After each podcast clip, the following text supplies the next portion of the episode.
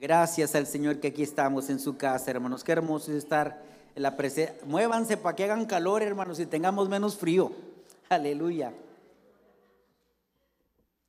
Hermanos, dice la palabra del Señor. Dios les bendiga a cada uno de ustedes, hermanos. Creo que los niños hoy no salen, hermanos, porque está muy frío, hermanos. Pero vamos a, a predicarle a los niños. Iré, aquí estamos, hijo, ¿eh? Tú eres muy inteligente, así que también te vas a gozar con tu pastor. Vamos al Evangelio según San Mateo, capítulo 11, hermanos.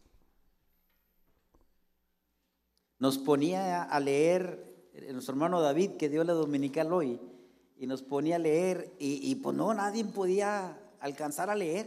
Decía él, bueno, pues yo, yo este, yo leo pero la verdad es que no podemos darle vueltas a las, a las paginitas de la Biblia. No podíamos, yo estaba todos tiesos los dedos y no podía. Y, nunca le pudimos, y a lo mejor él pensó que descortese los hermanos, nadie, nadie me leyó, pero no, David, no podíamos darle vueltas aquí a atinarle. Pero bueno, es el frío, hermanos. 11, 11, 20, 11 verso 23 y 24. 11.23, miren qué hermoso pasaje, hermanos. Quiera el Espíritu Santo nos pueda ministrar a través de esta hermosa palabra. Así como están, dice la palabra de nuestro Señor, en el nombre del Padre, del Hijo y del Espíritu Santo. Y tú, Capernaum, que eres levantada hasta el cielo, hasta el Hades serás abatida. Porque si en Sodoma se hubieran hecho los milagros, que han sido hechos en ti, habría permanecido hasta el día de hoy. Por tanto, os digo que en el día del juicio será más tolerable el castigo para la tierra de Sodoma que para ti. Miren, hay una parte ahí muy interesante. Bueno, los dos versos son sumamente interesantes porque de aquí vamos a, a traer la palabra, la, reflexión. Y quiero darle lectura nuevamente. Y tú, Capernaum, que eres levantada hasta el cielo, hasta el Hades serás abatida, hasta el mismo infierno. Porque si en Sodoma se hubieran hecho los milagros que han sido hechos en ti, habría permanecido hasta el día de hoy. ¿Quién? Sodoma y Gomorra. Por tanto os digo que en el día del juicio será más tolerable el castigo para la tierra de Sodoma. Todavía va a ser más, menos que para Capernaum, amados hermanos. Que el Señor añada su bendición a la vida de cada uno de nosotros a través de este consejo de su palabra. Capernaum. ¿Qué, era Capernaum? ¿Quién era Capernaum? ¿Qué ciudad era Capernaum? ¿Qué se movía en Capernaum, amados hermanos? Bueno, algunos eh, comentaristas dicen que era la, la base de operaciones de Jesús. Era el lugar de la base de operaciones de Jesús.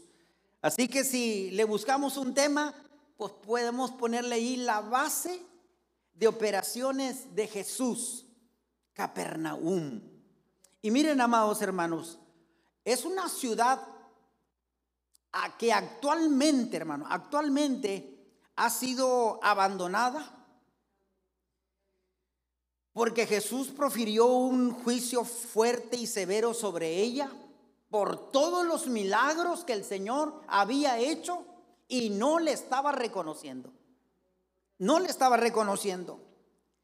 Este lugar es un lugar épico, perdón, donde encontramos también historias de la Biblia que tuvieron eh, un buen lugar el mar de Galilea, la pesca milagrosa, eh, donde Jesús eh, sanó a la suegra de Pedro, donde vivía, donde tenía su casa Pedro, donde también el Señor detuvo ahí una tormenta, donde el Señor con su voz frenó la impetuosa tormenta, donde por el techo trajeron a un hombre paralítico y el Señor lo sanó.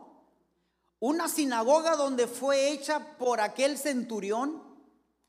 Y quisiera llevarlos a, lo que dice la escritura. Estoy hablando sobre Capernaum, hermanos. Lucas capítulo 7.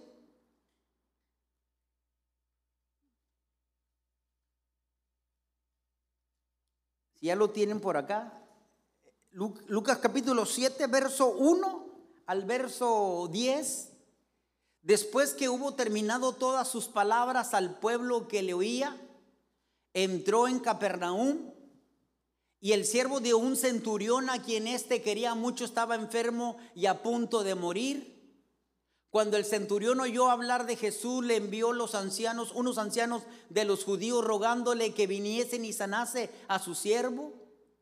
Y ellos vinieron a Jesús y le rogaron con solicitud, diciéndole, es digno de que le concedas esto porque ama nuestra nación y nos edificó una sinagoga. Ahí estábamos hablando del centurión. Y Jesús fue con ellos, pero cuando ya no estaba, ya, ya no estaba lejos de la casa, el centurión envió a él unos amigos diciendo, Señor, no te molestes, pues no soy digno de que entres bajo mi techo. Por lo que ni aún me tuve por digno de venir a ti, pero di la palabra y mi siervo será sano. Porque también yo soy hombre puesto bajo autoridad y tengo soldados bajo mis órdenes y digo a este ve y va y al otro ven y viene y a mi siervo haz esto y lo hace. Al oír esto Jesús se maravilló de él y volviéndose dijo a la gente que le seguía, os digo que ni aún en Israel he hallado tanta fe. Y al regresar a casa los que le habían sido enviados hallaron sano al siervo que había estado enfermo. En Capernaum también pasó esto, hermanos. Y cuando los ancianos se le acercaron a Jesús, le dijeron, Señor, ve y sánale a su muchacho, porque a su siervo, porque, porque este nos hizo una sinagoga, Señor. Una sinagoga donde se cree que Jesús también estuvo predicando y estuvo enseñando. Ahora, Capernaum, amados hermanos, Capernaum era un lugar pesquero, era un lugar eh, de mucho comercio importante, donde los judíos, los gentiles se reunían para, para comprar peces, para comprar este, por la cuestión de la pescadería, y, se reunían, pero era un puerto donde venían de Egipto, donde bajaban de Siria y de los contornos, hermanos, de las ciudades aledañas allí. Era un lugar tan fuerte, tan, tan prominente, de tal manera que cuando Jesús enseñaba en la sinagoga, hermanos, si ellos llegaban en día sábado, tenían que quedarse, porque ese día no se trabajaba. Así que el Señor usó como una plataforma fuerte para predicar el Evangelio. Los egipcios, los de Siria, los, los aledaños se reunían y aunque tenían su negocio ese día, se paraba todo para poder escuchar a Jesús. Jesús, hermanos, llegó a tener Capernaum como una ciudad de su, de su base de datos, perdón, de su base de operaciones, hermanos, para catapultarse, hermanos, y brincar, hermanos, y, y seguir predicando el Evangelio y llevando el Evangelio, las buenas nuevas de salvación para toda la gente hubo milagros tras milagros, endemoniados sanados, enfermos sanados o, endemoniados liberados, como usted lo quiera manejar. Pero hubo un estruendo, hermanos, un, un poder de Dios maravilloso en la ciudad de Capernaum. Pero Capernaum en la actualidad, en el día de hoy, por el juicio que el Señor hizo sobre ellos, le dijo que iba a estar desierta y hasta la vez misma iba a llegar, iba a estar desolada porque le citó, porque si estos milagros se hubieran hecho en Sodoma y en Gomorra, sería mejor, ellos, ellos pudieran haberse alcanzado inclusive el perdón. Fíjense nada más, hasta dónde los llevó, hasta ponerlos en la, en la en la modalidad o en el ejemplo o en la alegoría o en la analogía, hermanos, de Sodoma y Gomorra, unas ciudades pecaminosas, hermanos, que fueron destruidas por fuego. Pero ¿hasta dónde los llevó? A Capernaum. Capernaum, hermanos, estaba creciendo tremendamente. Era un lugar cosmopolita, era un lugar, hermanos, donde, donde todos venían, hermanos, ahí a hacer sus, sus negocios, sus, sus, este, eh, ahora sí, los empresarios llegaban allí para, para seguir haciendo y levantando negocios tras negocio. pero era un lugar muy importante. Por eso la fama de Jesús creció mucho. Creció mucho porque fue algo, fue una plataforma especial para él, para predicar el Evangelio, porque todos a la fuerza, si era en sábado, tenían que quedarse y seguir a trabajar hasta el primer día que era domingo. ¿Me explico? O sea, era una, una, manera, una buena plataforma. Como cuando anda buscando a alguien, oye, ¿cómo le hacemos para predicar el Evangelio? Pues vamos al parque, no, al parque no nos hacen caso, andan todos, andan todos jugando, ni nos hacen, pero vamos a un hospital, a una plaza ahí. ¿Y qué vamos a hacer? Oye, ¿si qué te parece si llevamos platillos? Platillos, sí, platillos para darle de comer. Hermanos, una manera estratégica.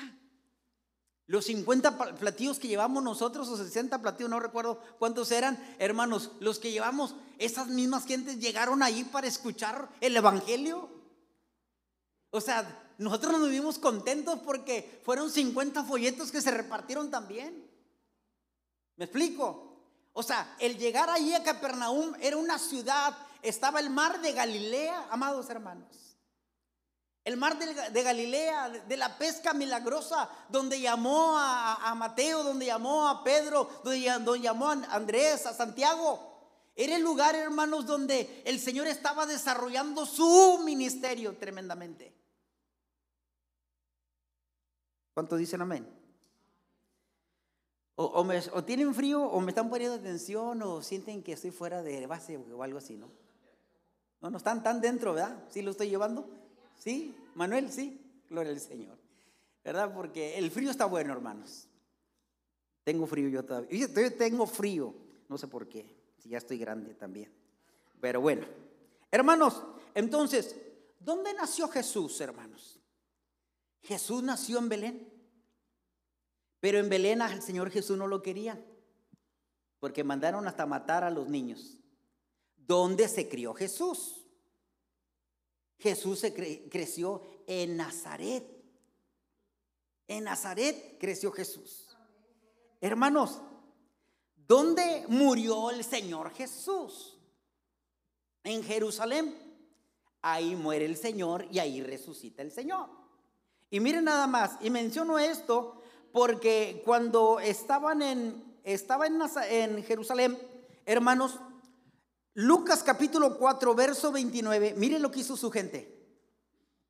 4.29. Y levantándose le echaron fuera de la ciudad de Jerusalén y le llevaron hasta la cumbre del monte sobre el cual estaba edificada la ciudad de ellos, Jerusalén para despeñarle. ¿Qué querían hacer con el Señor Jesús? Se lo llevaron y lo querían aventar. ¿Quién, hermano? ¿Su gente? Jerusalén. Jerusalén. ¿Cuántas veces te quise juntar como la guina junta a sus polluelos? Te quise arropar, juntar hacia mí y no quisiste. Dice que se lo llevaron, la gente se lo llevó hasta el lugar más alto del monte para despeñarlo, hermanos, para arrojarlo, para aventarlo. Pero más adelantito dice la palabra del Señor, que el Señor sale entre ellos caminando. Yo no sé, una cosa muy milagrosa, ¿no? Se lo llevaron, lo agarraron, vamos a llevarlo. ¿Saben por qué?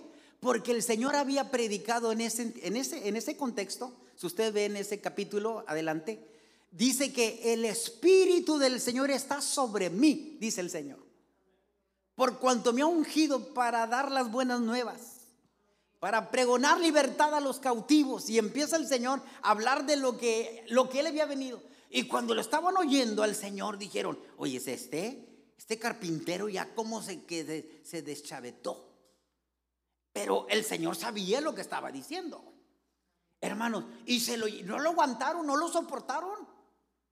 Y se lo llevan para despeñarlo. Pero dice la palabra que estando ahí, yo no sé eh, eh, eh, lo que el Señor hace milagrosamente, ¿verdad? Porque nadie puede ponerte la mano encima si el Señor no lo permite. Porque no puede suceder nada sin que Él lo permita.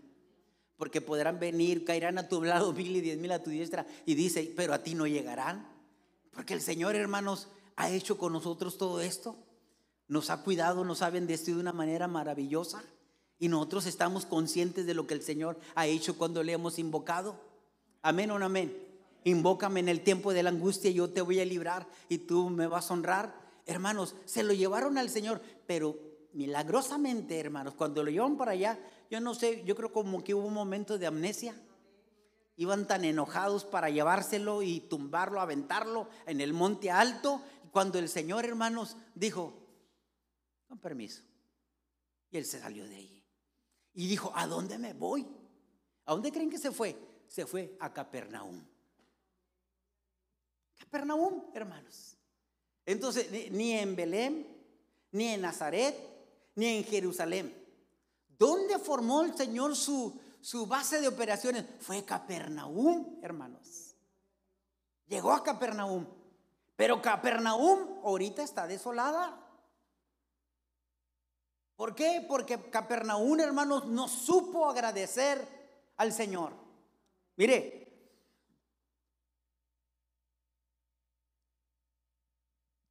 ¿por qué Capernaum, hermanos, no, no pudo responderle al Señor? Porque nos pasa lo que a todos nos pasa, hermanos. El Señor nos bendice, nos bendice, nos bendice, pero cuando nos pide, hermanos, el compromiso, no queremos. ¿Sí o no? Hay una máxima, hay una máxima que, que dice la elegancia de un caballero. Cuando dice perdón, con permiso, gracias, lo siento. Eso es lo que le hace elegante, dice, a un caballero puede andar bien vestido, pero si no usa estas palabras, hermanos, dice la máxima, entonces trae un disfraz. No es un caballero, porque el caballero se expresa. El caballero, gracias. El caballero sabe hablar, sabe distinguirse entre todos. Ahora, yo, yo, si yo esa máxima la traslado al pensamiento cristocéntrico, yo les pudiera decir a todos ustedes, les pudiera decir, entonces, si el Señor ha hecho milagros con nosotros, nos ha salvado, nos ha perdonado, nos ha dado de, de su gracia, pero si nosotros, hermanos, no nos comprometemos con el Señor, hermanos, entonces vivimos en un, en un disfraz también. Traemos un disfraz, aunque estemos en la iglesia y, vengamos, pero si nosotros no nos comprometemos con el Señor, entonces nosotros nos quedamos iguales. ¿Me explico? ¿Por qué Capernaum, amados hermanos, está desolada? ¿Por qué Capernaum está eh, descuidada sin gente? Nazaret tiene gente. Jerusalén tiene millones de gente. Eh, Judá tiene mucha gente, pero Capernaum no, amados hermanos. Capernaum no. Y entonces el Señor habla fuerte y le dice, tú Capernaum, que eres levantada hasta el cielo, hasta el Hades serás abatida, porque si en Sodoma se hubieran hecho los milagros que han sido hechos en ti, habría permanecido hasta el día de hoy. Por tanto os digo que en el día del juicio será más tolerable el castigo para la tierra de Sodoma que para ti. Si yo trato de entender esta parte, hermanos, pudiéramos ser nosotros un Capernaum también. Si nosotros no vivimos comprometidos con Él. Si nosotros no entendemos lo que realmente Él nos ha dado a nosotros, hermanos. Si nosotros nos quedamos inertes, inmóviles, hermanos, ante las bendiciones que hemos recibido del Señor. Porque déjenme decirles una cosa, la bendición más grande que nosotros tenemos es la bendición de su salvación. Nosotros regularmente cuando vemos a alguien con zapatos nuevos o con un carro nuevo o con una o con una empresa o con X, Decimos nosotros regularmente, mira qué hombre tan bendecido. ¿Sí o no? Qué mujer tan bendecida. O qué hermanos tan bendecidos. Qué hermanas tan bendecidas. Pero hermanos, una persona inconversa puede tener eso y mucho más. Y no por eso yo puedo decir que están bendecidos. ¿Cuánta gente no se ha hecho de, tantas cosas, de tanto dinero y tanta opulencia? Hermanos, ¿y para qué? A final de cuentas, al término de su vida, van a estar perdidos. ¿Dónde está entonces esa bendición? La verdadera bendición la dijo Gigi Ávila hace muchos años, cuando existía Gigi Ávila. La verdadera bendición no es tener una buena casa, ni tener cuentas en el banco, ni tener empresas, ni tener negocio, ni tener mucho dinero. La verdadera bendición es tener la salvación de Cristo Jesús en el corazón. Amados hermanos, aleluya, que no se compra con dinero, que no se compra con empresas, que no se compra con nada, amados hermanos, sino por la gracia y la misericordia de Dios. Cuando un hombre y una mujer le piden perdón a Jesucristo, Él los perdona y los salva. Y un día van a estar en el cielo. Efesios 2.8 por gracia sois salvos por medio de la fe. Esto no es de vosotros, es un don de Dios. Es un don de Dios. Dele un aplauso a aquel que ha sido bendecido por la salvación. Que Cristo lo ha bendecido, amados hermanos, por la salvación. Porque eso no se compra. Eso no se compra, amados hermanos. Entonces, Capernaum, hermanos, fue, fue maldecida. Capernaum cayó en, en, algo árido, algo que, pasó a la historia Capernaum. ¿Por qué? Porque Capernaum se olvidó.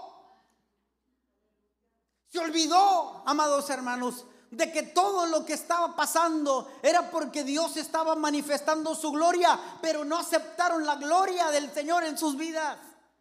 Solamente aceptaron el beneficio aceptaron, querían a Jesús. Capernaum estaba creciendo, Capernaum estaba haciéndose grande por todos los milagros portentosos que el Señor estaba haciendo. Estaba siendo conocida en Egipto, conocida en Siria, amados hermanos. Gente gentil estaba conociendo el Evangelio, pero Capernaum no estaba más que siguiendo al Señor por lo que les daba, dice la palabra, que en alguna ocasión les tuvo que decir, ustedes me siguen porque les doy de comer, pero no por lo que yo he hecho por ustedes.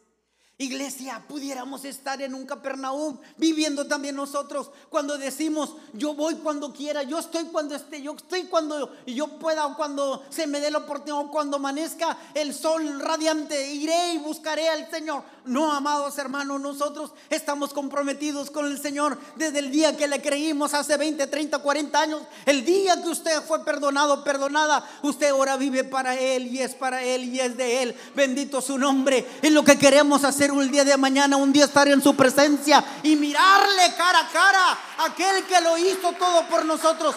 Bendito sea el apóstol Pablo, amados hermanos, que fue el predicador incansable a griegos, ya no a griegos, a sabios, ya no sabios, yo soy un deudor. Bendito sea Moisés, hermanos, por las leyes que dio en el decálogo. Bendito sea un Noé, hermanos, que se salvó de tanta gente, o el único que se salvó con su gente. Bendito sean todos los personajes que usted quiera traer a la cabeza. Bendito sea su padre y bendita sea mi madre, benditos sean mis hermanos y benditos sean mis tíos, pero nadie bendito será como el Señor Jesucristo que murió por usted y por mí para que nosotros viviésemos, amados hermanos, y nos haga sentado en los lugares celestiales. Amados hermanos, tenemos un regalo muy grande, hermanos.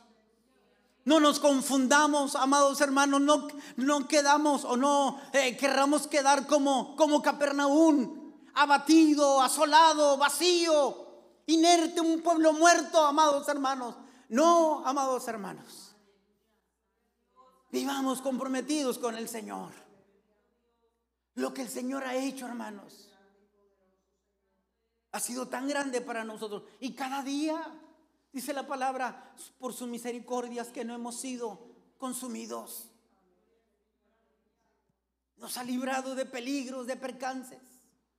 Nos ha sacado en los negocios avante cuando estaba nuestro negocio crítico, nuestra familia crítica, nuestros hijos muriendo, nuestra madre muriendo.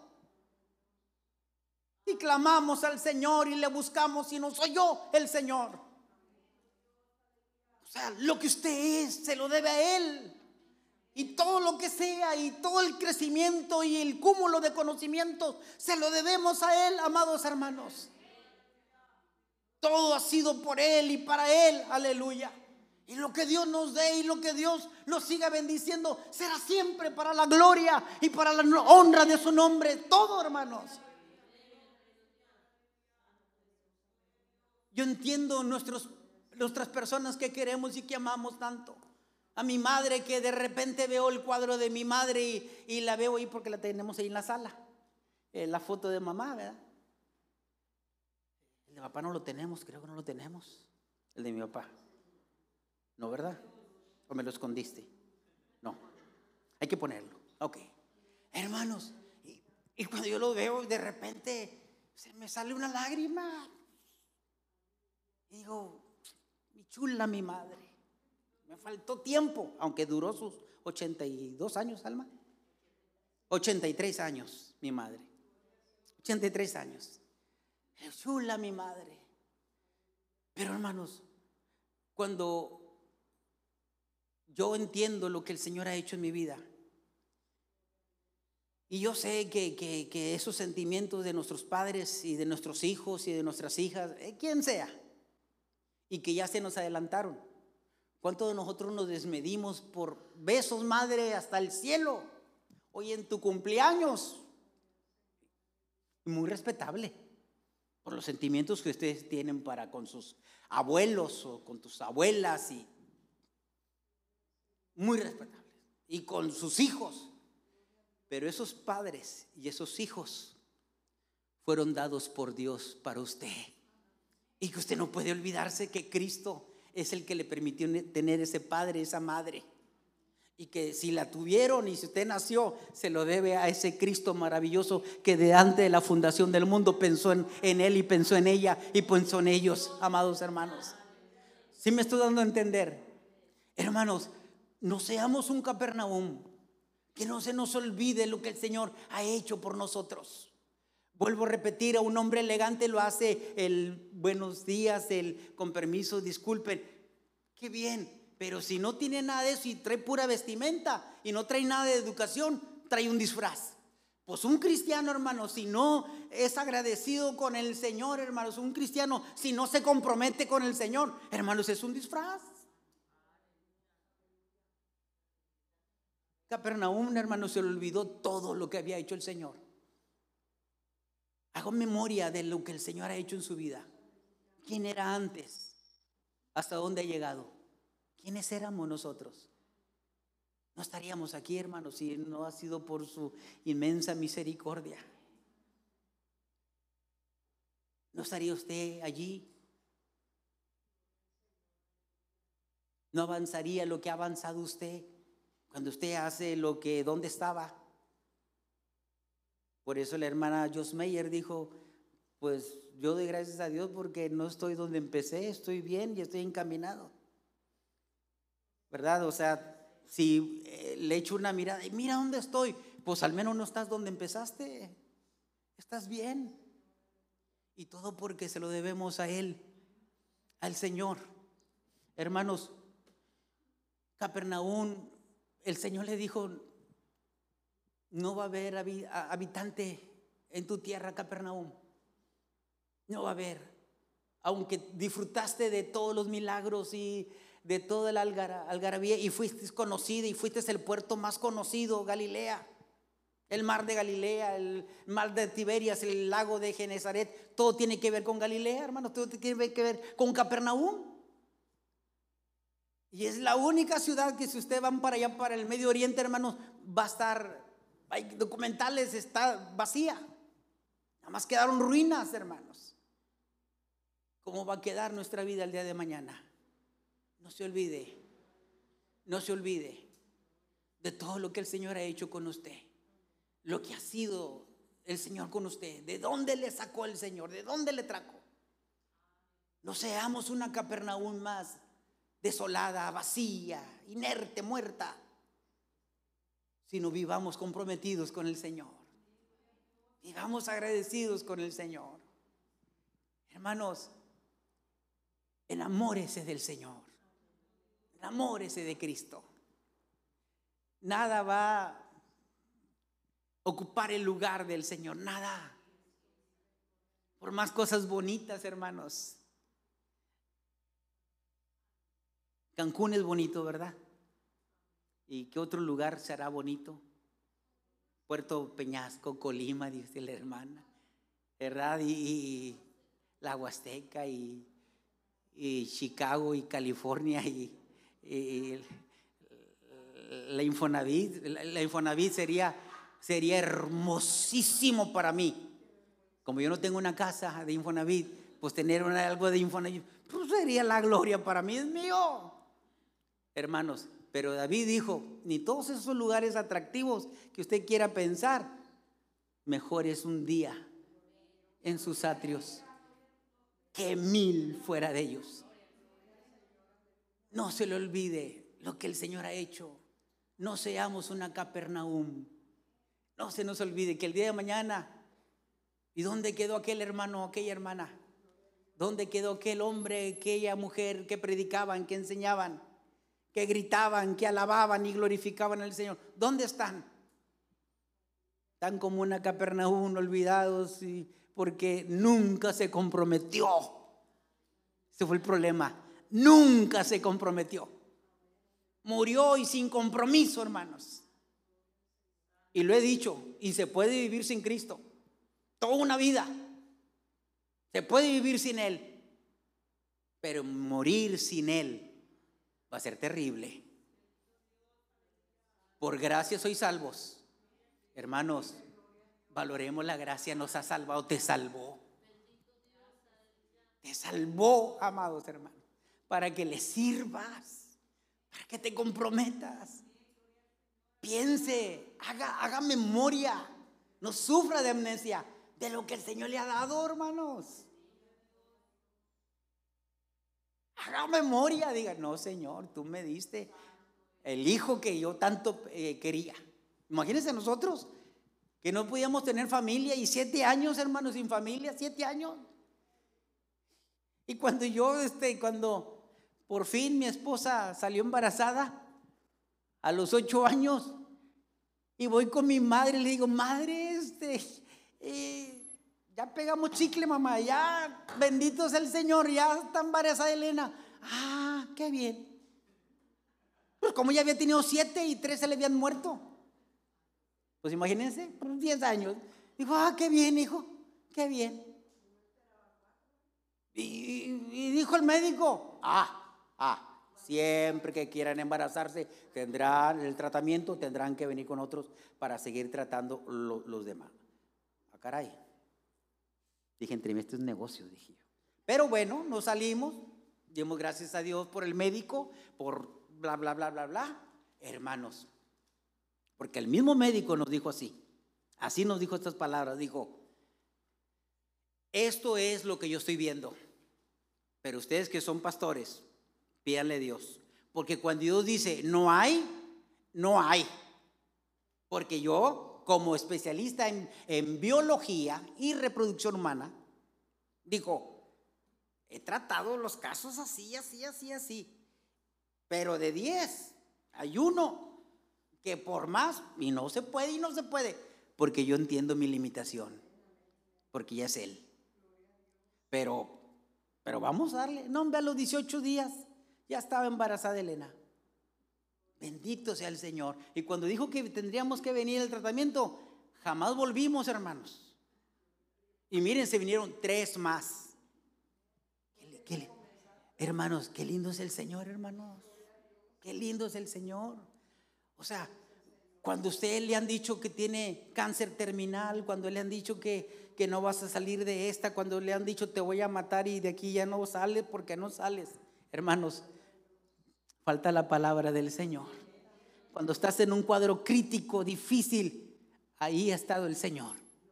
Por eso cuando muramos nosotros, lo que tenemos que mirar primeramente es ir con el Señor.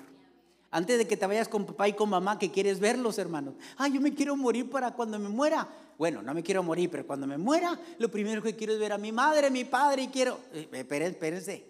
Ellos no murieron por ustedes. Ellos vivieron porque Dios se los permitió para que fueran tus padres y tus madres y pudieran tus hermanos y fueran tus hijos y etcétera, etcétera.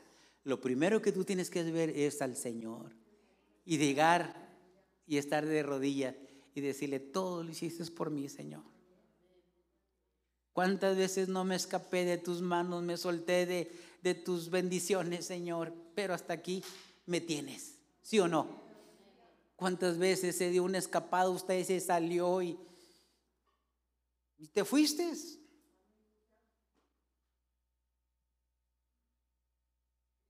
Le pregunté a la esposa de, a, la esposa le pregunté por el esposo y me dijo, y le pregunté, y oye, si tu esposo, y me dijo, se fue al Oxo, hermano. Al Oxo, sí, al Oxo. Le dije, pero fue ahorita, no, dijo, hace tres años. Y ya no volvió. Ya no volvió. La dejó, le estaba dejando. Hermanos, ¿por qué mencioné esto? Hermanos, pero después viene el Señor y regresa, viene el arrepentimiento, perdóname. Hermanos, hoy están juntos. Por la misericordia de Dios. Por todo lo que tuvo que haber después. Pero por la misericordia de Dios están juntos y felices. ¿Quién lo hace, hermanos? Es el Señor. Piense desde lo más mínimo, hermanos, a lo más grande. El problema más de mínimo, el más grande, hemos visto al Señor allí. Termino diciendo, no seamos hallada, hallados como un Capernaum. Porque si estos milagros se hubieran hecho allá, en el día del juicio sería más tolerable. Hermanos, Dios te ha dado tanto. ¿Qué espera el Señor? Compromiso aquí estoy. Es todo. Si no viviste una falsedad de, en tu vida, hemos vivido una falsedad en nuestra vida cristiana. Cuando el pastor llamó a la iglesia para exhortarla porque el sábado no habían venido para ir a evangelizar, el pastor le llamó la atención a los hermanos que habían quedado y no, pues que no vinieron.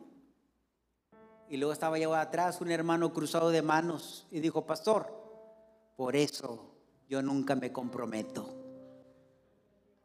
Y el pastor le dijo, ingrato, desde el día que usted entregó su vida a Jesucristo, usted está comprometido con Él para toda la vida. Si usted no se ha dado cuenta, pero usted el día que entregó su vida a Cristo, usted está comprometido con Él. Está comprometido con ella. Estamos comprometidos, hermanos.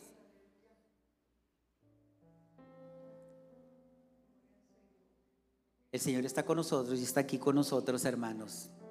Y quiere ayudarnos. Cuando uno entiende el compromiso con el Señor, uno va a seguir. Y uno sabe su responsabilidad. Cada uno sabe su responsabilidad y su tarea.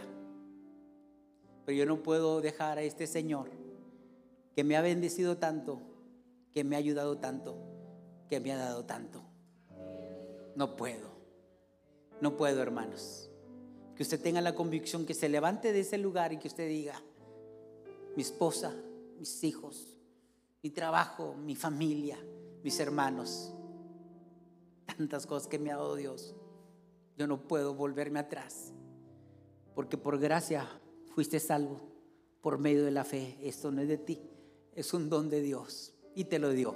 Te dio la salvación, el regalo más grande. Pónganse de pie, hermanos.